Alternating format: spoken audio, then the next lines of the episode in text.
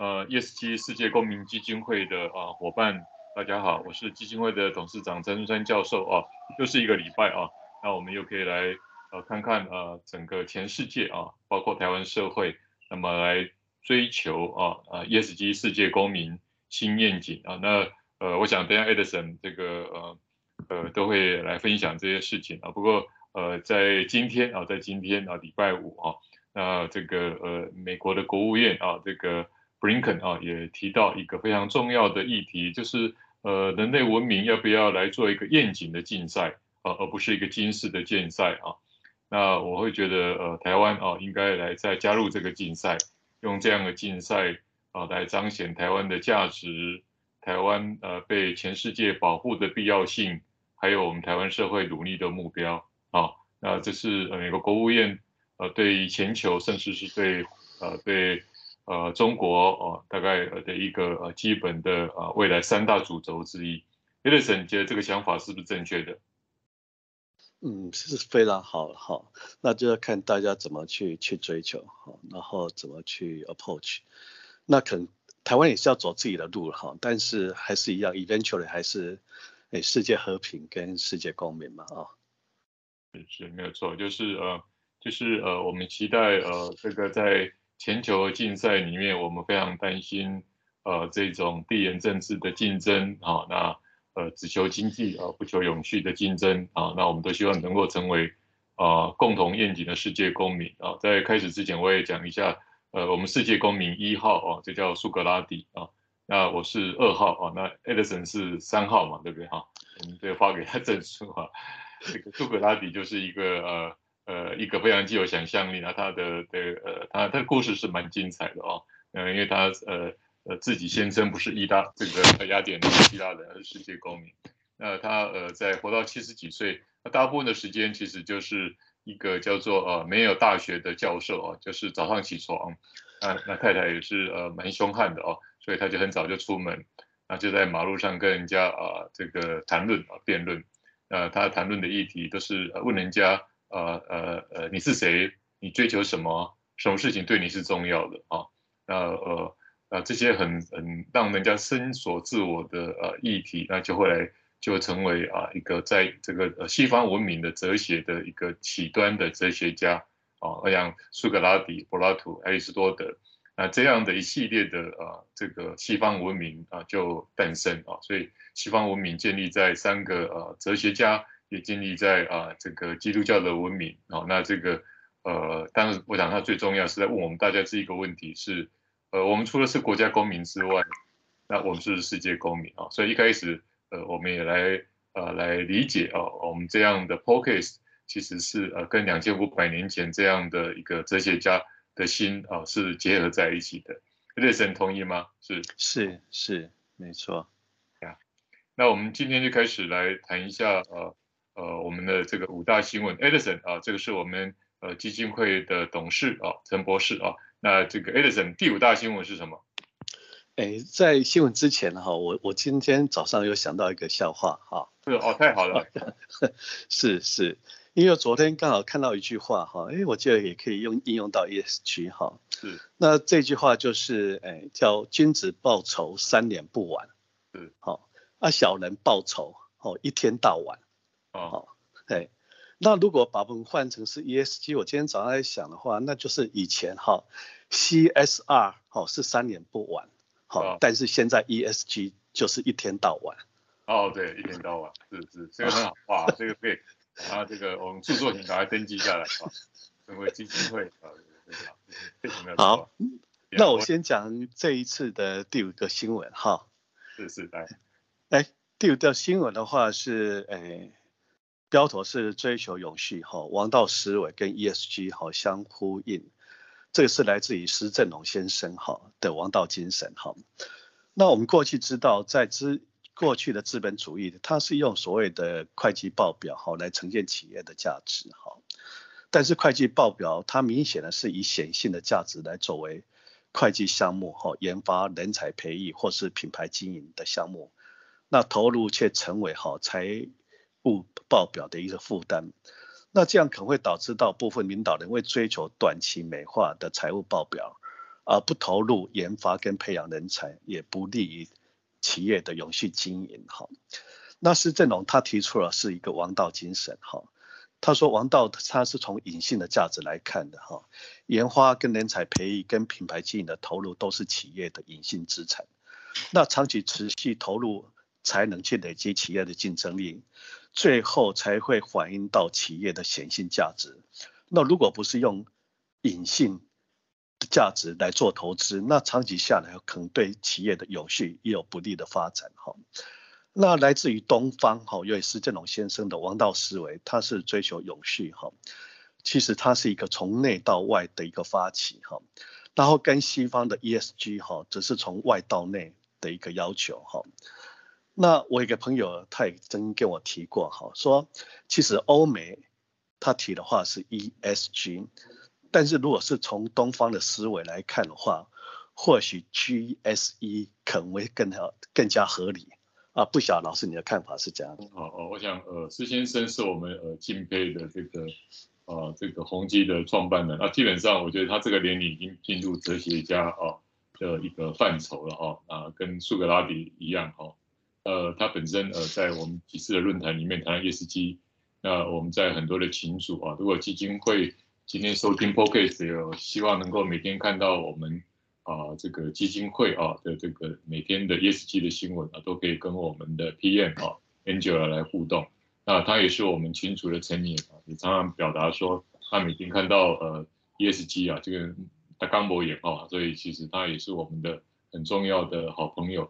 那呃确实没有错啊，他在主张王道思想里面。其实呃觉得呃 G 啊 S E 啊，那么 G 我想最重要。那这个 G 有时候治理其实还是新的问题，还是文化的问题，还是基本的价值的问题啊。那我想施先生在这个议题上啊，那么愿意啊来用王道啊来做这样的一个品牌啊，这是另外一个品牌，另外一个价值。那这样让大家能够啊了解啊，这个基本上啊多赢才是整个呃整个企业的呃核心啊来。第四大新闻是什么？第四大新闻是，哎，日月光哦，结盟四所大学哈，做储备永续能量的提升跟产业竞争力啊。那日月光科技，它在第七届的环境技术的研究，它跟中山大学、台湾大学、成功大学以及高雄科技大学合作哈，共同执行了七个专案哈，投入污染的防治。那循环再生跟永续指标三方面的研究，哈，承诺持续提升资源循环，然后再利用减少温室气体，那废水排放，那废弃物的产生以及化学用品的使用，以保护哈生态以及促进环境的永续，哈。那其实诶对企业来讲是 ESG 哈，但是如果是从大学里面来看的话，它可能就是一个 C A 诶 USR 哈。那如何从产业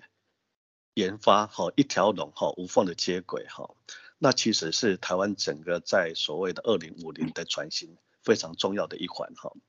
那我也记得老师好像曾经说过，USR 一点零是做社区经营。那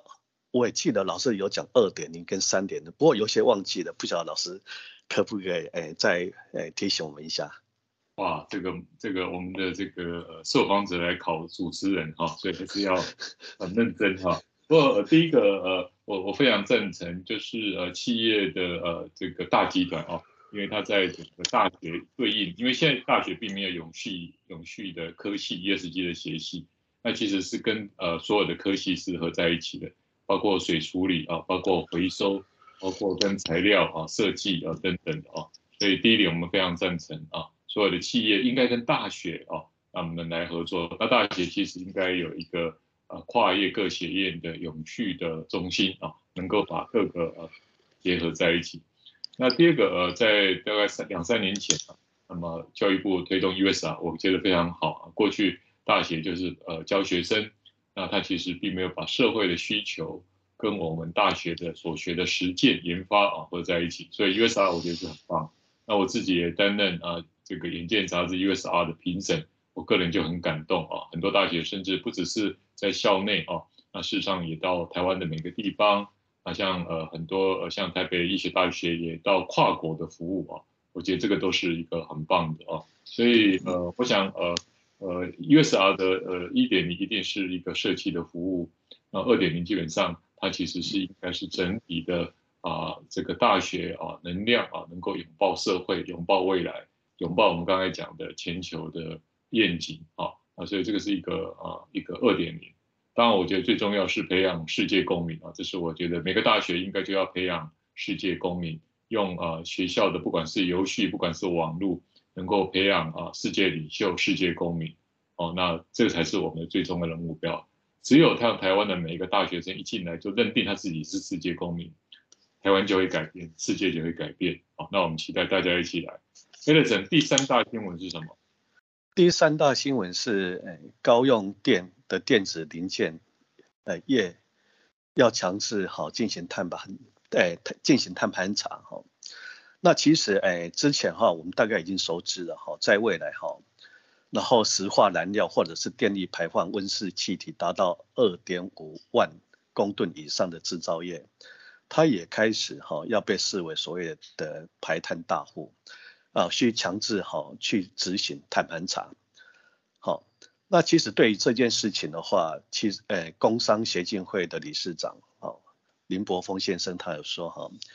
他赞同哈碳盘查减碳是世界的趋势，但现在哈碳盘查的检验办法、时程以及公信机关都还没有，那政府哈应拟包含所谓净零的路径、收取费用等整套。跟国际接轨的机制，能减碳又不影响经济的发展，哈，产业外销产品的售价，而不是哈三不五时的抛出一套说法，而没有完整的规范。那其实对这一点的话，我是赞同哈林先生的说法哈。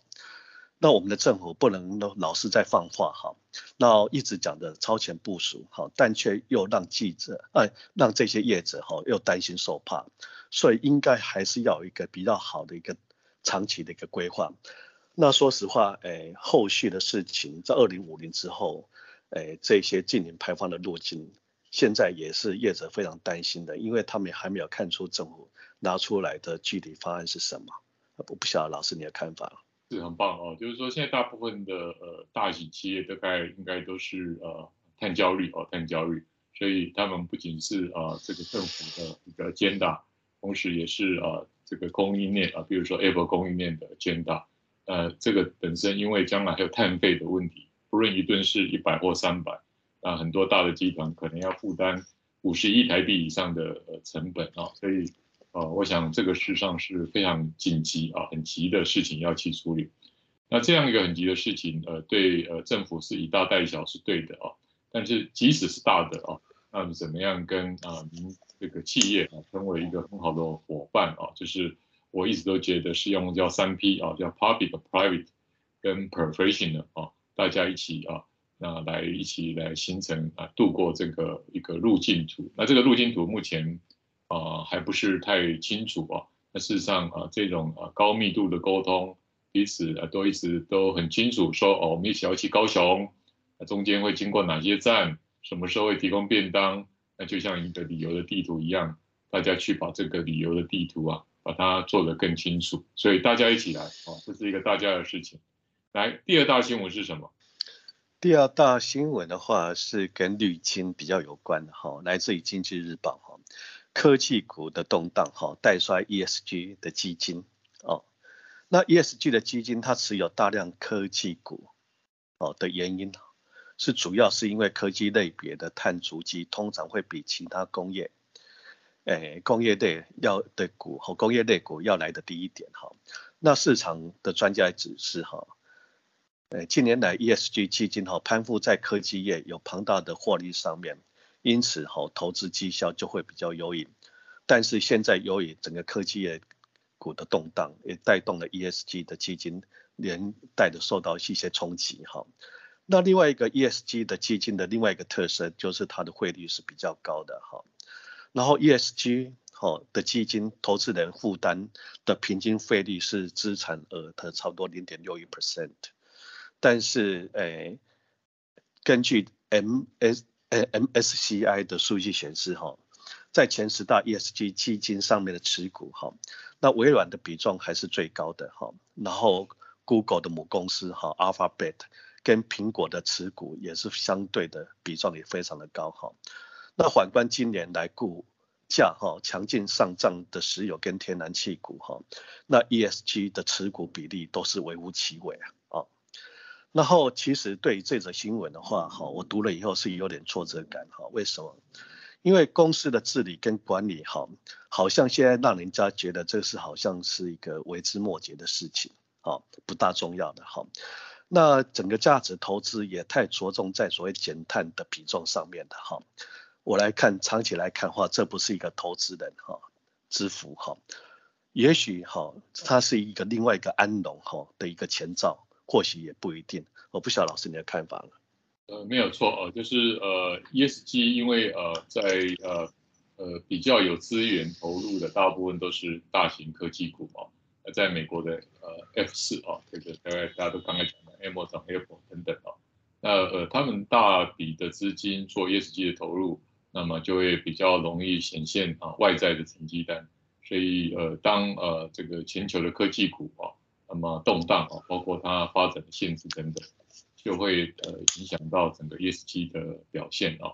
那第二个大概就是 ESG 呃是不是呃用这样的比较偏实的方法啊，来形成 ESG 的啊的这一种基金的组成，而是有不同的啊未来的啊其他的新的科技啊，其他的呃在 S 跟 G 的表现能够啊，比如说呃这个数位化啊。等等的这个产业能够起来，而不是变成 ESG 基金等于科技股基金啊。那这个部分是呃整个在投资界可以来思维啊，可能将来可能有不同类型的呃 ESG 的基金让投资人来选择。尤其其实即使在近零这一块，呃目前的需要投入的资金还是非常多，而且是某种程度的中高风险。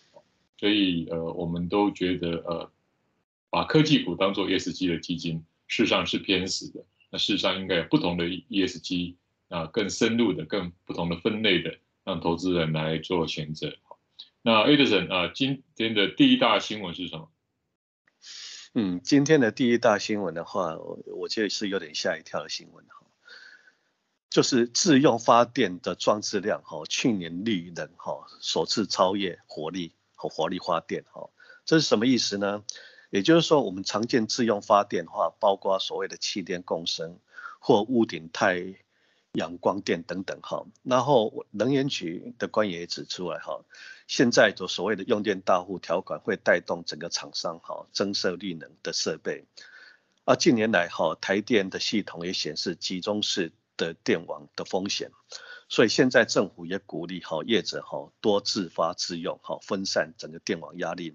而且当有你多余的电力的时候，还能可以进进一步的参与整个台电的需量的措施，那回收给台电哈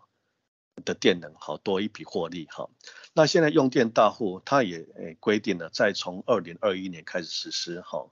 规定他的企业容量如果是五千瓦以上的大户，就要履行所谓大户的义务，是什么意思呢？也就是说他一定要去设置好地。电发电的设施是四种方案其中之一。那根据诶、欸、这整个统计下来的话，自己开始建立电的话，可能是全台的石化、钢铁、面板啊、半导体厂商，大概总共有八百五十四家的用电大户哈。那现在目前来看，那追求绿电已经是全球的一个趋势了哈。那根据彭博的能源财经的数据显示哈。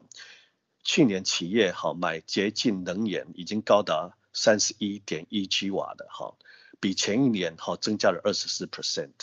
而且买家的话几乎就是像刚才老师讲的，都来自于科技的一些巨擘，包括亚马逊、微软跟 Meta 等等哦。所以为什么说我说这则新闻哈认为 surprise 哈？